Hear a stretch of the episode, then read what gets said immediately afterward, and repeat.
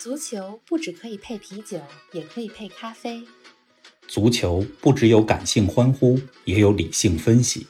足球不只有皇马、巴萨、梅西、C 罗，也有不为人知但值得歌颂的球队和球员。足球不只是九十分钟的体育比赛，可以贯通世间万象，纵横五洲四海。足球小世界，世界大球场，一杯咖啡的时间，陪你聊足球，但不止于足球。听众朋友们，大家好，欢迎来到新一期足球咖啡馆。黄老师你好啊！咱们进入这期话题之前，你先给我们说说最近看了哪些精彩的、有意思的比赛呀？林子好，听众朋友们大家好。最近比赛真的太多了，整个十月份，欧洲五大联赛赛程特别紧密。嗯，强队呢一般都是一周双赛，周末打国内联赛，周中打欧冠、欧联杯。啊，我也有点应接不暇，本来事儿就有点多，然后再加上要看球，所以就得精选。那欧冠当中呢，我主要在看两个组的比赛。哪两个？一组呢是利物浦、亚特兰大、阿贾克斯在的这个组，这三个队再加上丹麦的一支球队叫中日德兰组成了一组。刚才说的利物浦、亚特兰大和阿贾克斯，咱们之前节目里都提到过，都是非常有特点的球队。哎，这仨队之间的比赛真的太有意思了啊！怎么说？上周。看的是利物浦客场五比零赢亚特兰大，再上一周 是亚特兰大，呃二比二打平阿贾克斯。我觉得这 两场比赛就反映了，就这三支球队，他们现在踢球的风格，就代表了欧洲最现代的足球。这开句玩笑话哈，怎么说？这皇马、巴萨现在这个打法都落后了，是吗？刚才说的这三个队，我觉得才是足球发展的未来。啊，欧冠一个组呢？我还看了另外一个组，嗯，另外一个组呢是曼联、大巴黎、莱比锡这三个队所在的小组。当然，这小组当中还有一个土耳其的球队叫伊斯坦布尔，而且上礼拜的欧冠，伊斯坦布尔主场二比一赢了曼联。我看咱们有位观众还给我在后台留言了，说哟。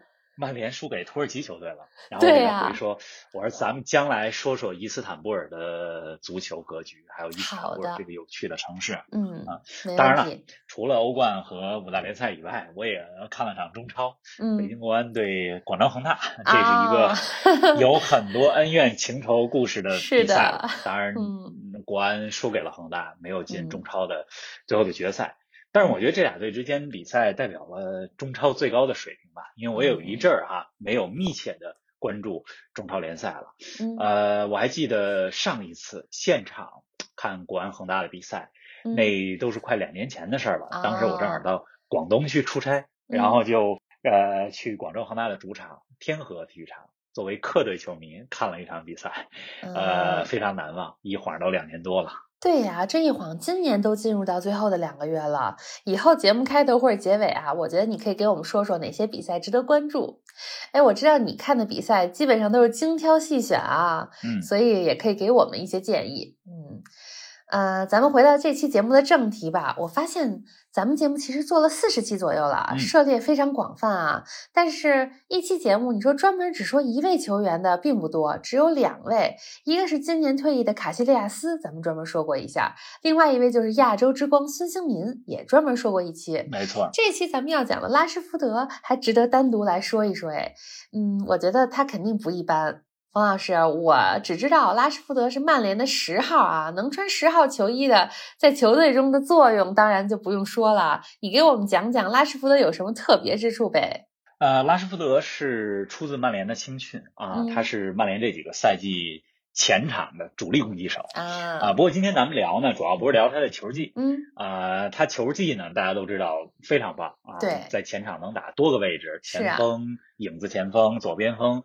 呃，今天咱们要讲的呢，相信大家从节目标题也看出来了，嗯啊，拉什福德他所做的公益项目啊，也就是免费午餐的项目，在最近在英国也是非常的轰动。嗯呃，上个月也就是十月初的时候。拉什福德呢，他还获得了大英帝国的勋章。嗯，呃，这个大英帝国的勋章不是那么简单获得的。对呀。呃，你获得了之后，对吧？这个名字后边还给你加一后缀，他这后缀叫什么呢？叫 MBE。MBE 是什么意思？叫 Member of British Empire。嗯。呃，也被翻译成中文叫做元佐勋章嘛。啊。这给大家简单介绍介绍这个背景。好啊。这个大英帝国的勋章，它一共有五个级别。嗯。啊，前两个级别。呃，你取得的话，就算作爵士爵位。嗯，那你比如说像，呃，足坛当中的曼联的主教练福格森，对吧？咱们都叫福爵爷或者福格森爵士，他就是前两个级别。嗯，那拉什福德获得的这个勋章，这是第几个？他是五级当中的第五级。嗯，虽然说是第五个，但我觉得也是一个至高无上的荣誉了。这个大英帝国勋章啊，它专门是为了嘉奖对英国的社会、外交各个方面做出突出贡献的人。嗯，那拉什福德他为什么获得这个荣誉呢？呃，就是因为他利用自己作为球星的这个个人影响力，嗯，推动了英国的政府还有很多社会的民间的力量，在今年的疫情当中，继续向这个贫困家庭的孩子提供免费午餐啊，做了公益，让几百万儿童。都有饭吃，然后从免费午餐的项目当中受益。嗯，呃，而且拉什福德的这些举动呢，也引起了一系列的连锁反应。英超的其他一些球员，嗯，包括很多的俱乐部，你比如说利物浦的俱乐部、利兹联俱乐部，嗯，啊，球员呢，包括了切尔西的里奇詹姆斯，嗯，呃，利兹联的利亚姆库珀等等这些球员，他们也效仿拉什福德，为自己周边的社区贫困儿童提供免费午餐。啊，那你说拉什福德作为一个二十三岁的球员？能做这些。呃，事儿真是太了不起了。对呀，现在啊，这个明星也好啊，或者说这种明星球员也好，其实都得做点公益。但是拉什福德才二十三岁啊，我感觉他都出道很多年了。嗯，咱们平时总能看到名人做公益的事情，但是有一些呢是实打实的真的做公益，有一些呢可能更多的是为了提升自己的形象而做的。我觉得拉什福德做的这个公益确实很实在啊。嗯，因为我听说英国王室颁发的勋章其实是有很严格的限额的。嗯，能够获得是非常不易啊，特别不容易。对对，方老师，咱们总说天下没有免费的午餐，看来拉什福德让英国贫困儿童有了免费的午餐啊！我对他具体做的事儿其实还挺感兴趣的，你再给我们仔细说说呗。嗯，拉什福德做这些事儿，实际上也和他的成长呃经历和背景是有关系的。嗯啊，因为他出生在曼彻斯特附近的一个贫困家庭。嗯啊，拉什福德呢，他是一个黑人球员。嗯啊，从他祖母那一辈儿。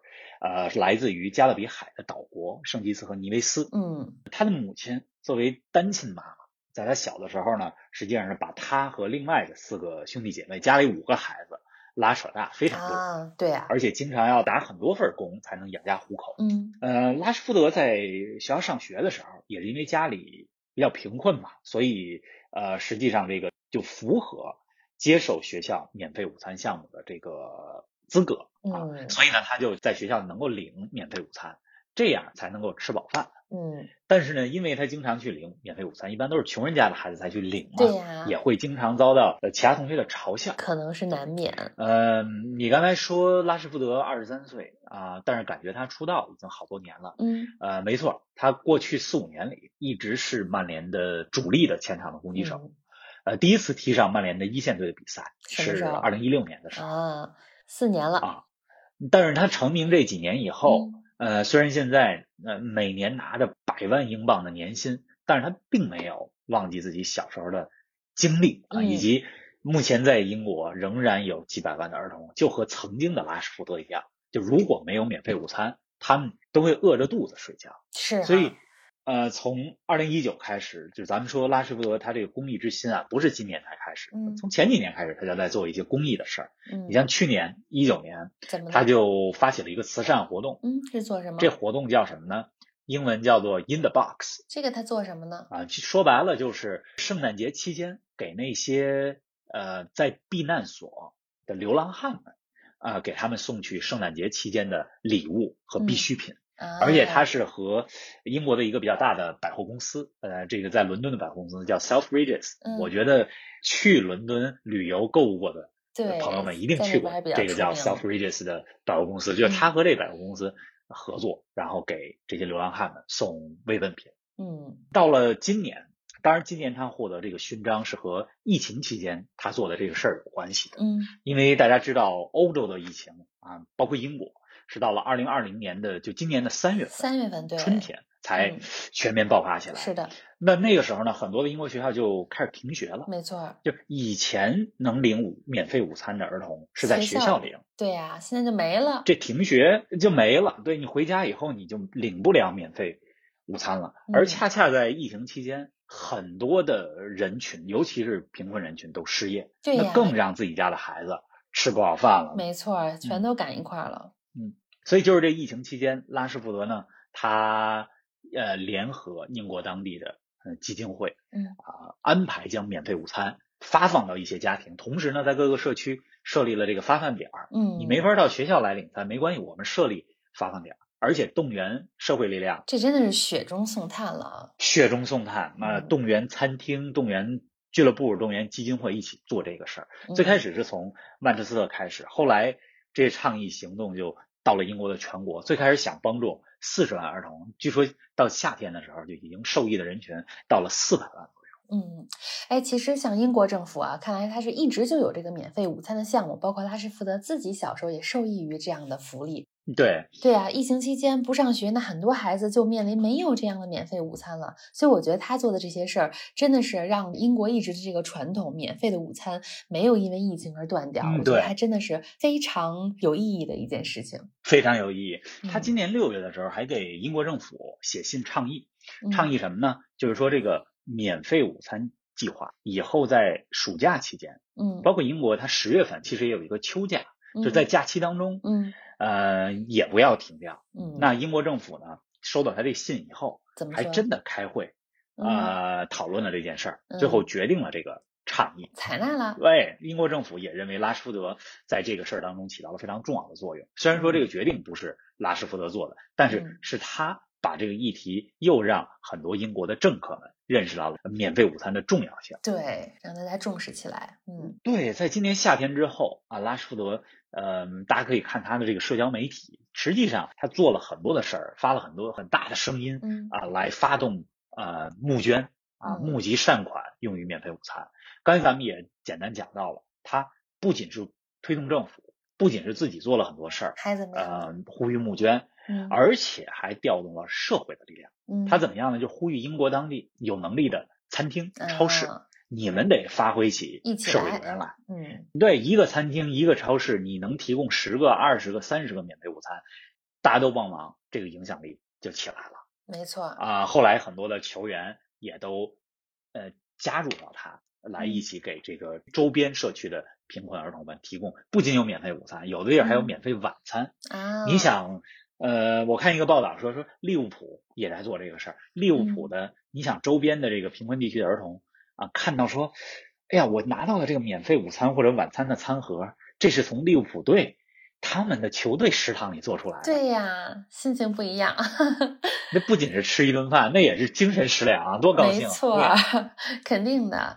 哎，我觉得拉什福德这真的是非常的伟大，而且你刚才说到其他俱乐部的球员也跟风一起做好事儿，所以我觉得他们球场上啊虽然可能是对手，但是想必很多球员在场下也是对拉什福德非常的尊敬。呃拉什福德是球员这位的，呃，咱们用经常说一句话，就我辈之榜样，真的是，嗯而且是全民英雄。对呀，在他获得大英帝国勋章啊，就这个元佐勋章的呃那一天，拉什福德当天正跟英格兰国家队在训练。啊，那当天训练结束之后呢，嗯呃，主教练索斯盖特还特意在训练场边上就召集所有的队友们，向拉什福德表示祝贺，对呀，好事儿。并且呼吁大家说说你们得向拉什福德学习。而且还有很多人都在说哈，嗯，怎么说？这个咱们都知道，英超里边曼联和利物浦之间的比赛是双红会，嗯，两队都是红色的代表，对呀也是死敌。没错，啊、有人在说说，等球迷们回到赛场以后，等曼联下一次做客安菲尔德球场的时候，嗯利物浦球迷也一定会把掌声送给拉什福德这个个体。嗯，值得。或许他也将成为第一位在利物浦的主场安菲尔德获得全场掌声的曼联球员。嗯，哎，你这个让我想到另外一件事儿啊。说起获得客队掌声的曼联球员，我想起你最近写了一个球评啊。听众朋友们，冯老师最近写了一篇文章，叫做《第一位在诺坎普获得巴萨球迷掌声的皇马球员》，而且这还是一位英格兰的黑人球员。你给我们讲讲这个事儿吧，怎么回事来着？嗯，国家德比前几周也是重点的话题，而且咱们有一期节目还讲了，呃，其实简单提到过这个名字。嗯这个人呢叫做劳里坎宁安嗯啊，嗯也有一种翻译管他叫做昆宁汉姆，嗯他有个外号叫黑珍珠啊，当然这是一个褒义的昵称。嗯，给我们说说。他在一九八零年效力皇家马德里期间，在皇马客场对巴萨的比赛当中嗯表现非常出色，啊，突破过人，呃，传球非常写意。嗯，那场比赛巴萨零比二输了，但巴萨球迷呢输的心服口服，然后看坎宁安踢球看得如痴如醉，输的很享受。巴萨球迷为坎宁安送上了掌声，而且是起立鼓掌致敬。嗯嗯，坎宁安这个球员呢，他在三十三岁的时候就因为车祸不幸离世了。对，非常可惜。但是他的故事实际上值得我们记住啊，而他是第一位效力于皇马的英格兰球员。嗯，像咱们所熟知后来的麦克马兰曼、贝克汉姆、欧文这些效力皇马的英格兰球员，都是在他之后。后辈。而且，坎宁安还是第二位代表英格兰国家队。出场的黑人球员，嗯，就他的故事很励志啊，也激励了很多像伊恩·赖特、像拉什福德这样的一辈又一辈的英格兰黑人球员，嗯，就在他们少年时代要以踢球为梦想，然后通过自己的努力成为职业球员。所以，坎宁安实际上是英格兰黑人球员的一个先锋人物，嗯，呃，他所踢球的七十年代末八十年代初，呃，他的这个榜样作用是非常非常强的。大家如果感兴趣呢，欢迎关注冯老师的公众号“逢球必侃”，仔细的来看看这个故事。哎，咱们话题回到说拉什福德吧。刚才一直在讲他的公益善举，咱们接下来我想听你聊聊他在球场上的表现。我记得前两周看欧冠进球集锦，像我这种足球小白，可能比赛看不完整啊，集锦还是要看的。我看 曼联，对我看曼联五比零大胜莱比锡，拉什福德还上演了帽子戏法，而且每个都非常精彩。冯老师，你给我们讲讲他作为球员的一些故事吧。对，拉什福德前两周在曼联五比零赢莱比锡那场比赛中是替补出场进了仨球，嗯，非常不容易，呃，非常漂亮。呃，拉什福德现在情况大家都比较知道了哈，嗯，呃，曼联主力前锋，身披十号战袍，是的，作为一名攻击手，攻击力是非常强的。刚才也说到了，能打多个位置。呃，但是我今天想重点讲一讲是他出道的经历啊，啊，他呢是二零一五一六年正式进入到一线队的，嗯，那时候拉什福德才。十八岁，对，在他进一线队之前，他也是曼联青年队的队长。呃，他第一次出场是什么时候？什么时候？是二零一六年的二月份。嗯啊，到现在呢，不到五年的时间。对呀。当时是曼联在欧联杯当中对阵丹麦的球队，这球队叫中日德兰。嗯。这个球队就是今年欧冠当中跟利物浦、阿贾克斯和亚特兰大分在一组的那个丹麦球队。当时是欧联杯的比赛。嗯。那曼联呢？因为赛季已经进入到中期往后了，呃，当时几个主力前锋都因伤缺阵，啊，所以呢就把青年队里边拉什福德给调上了一线队，嗯，然后在比赛之前三十分钟，拉什福德被通知首发出场，啊，结果呢，拉什福德呃完全不怵，首发出场就进了两球，就是在进球之后庆祝的时候，嗯，怎么着？那时候曼联的主场老特拉福德的球迷们，很多曼联球迷还不知道这小孩。的名字就拉什福德这名字对他们来讲都很陌生，陌生。结果过了几天之后，呃，这个欧联杯比赛完了，曼联回到英超赛场，主场对阿森纳。嗯，那拉什福德呢再次首发出场，而且又是梅开二度，嗯，还送上了一个助攻。那场比赛曼联三比二赢了阿森纳，真是抓住了机会。当时比赛完了以后，嗯，对曼联的荷兰籍的主教练范加尔他就说，他说年轻球员啊。你通常在第一回出场的时候表现出色很正常，因为你首次出场兴奋嘛，对，肾上腺素分泌，嗯，对吧？但是第二场很多个年轻的球员，嗯，在第二场开始这表现就没有第一场那么惊艳，不行了。但是拉什福德第二场的表现比第一场还更精彩。所以范加尔就是说拉什福德真的不一样，用这两场比赛就证明了他是一个就是前途无量、靠谱、靠谱的球员。嗯，呃，结果在那个赛季剩余的比赛当中，就是一五到一六赛季啊，就是拉什福德他就坐稳了主力位置，呃，基本就没再回去过预备队。所以从预备队被提拔到一线队，再到成为一线队铁打不动的主力，拉什福德他的上升速度在曼联的队史上没有任何一个球员。有他这么快，包括咱们之前讲过的辉煌无比的曼联的九二班的球员，他们的上升速度也没有拉什福德这么快。对呀，拉什福德真的是用自己的实力向大家证明了他是前途无量、值得信赖的。嗯嗯，哎，那他当时他是不是也代表英格兰队参加了二零一八年的世界杯来着？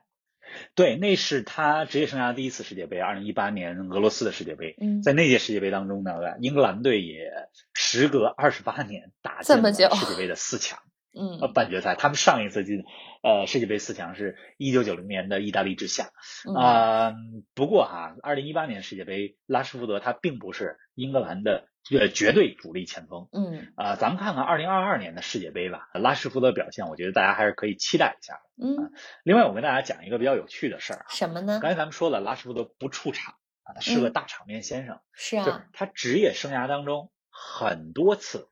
就在不同赛事当中、不同场合当中，很多次的第一次出场都收获了进球。有代表曼联的首场英超、嗯，首场欧冠、嗯，首场欧联杯、首场联赛杯，都是第一次出场就有进球。可以。代表英格兰国家队第一次出场也有进球。哎呀，哎，还真的是不出场啊，每个首场都能进球，太不容易了。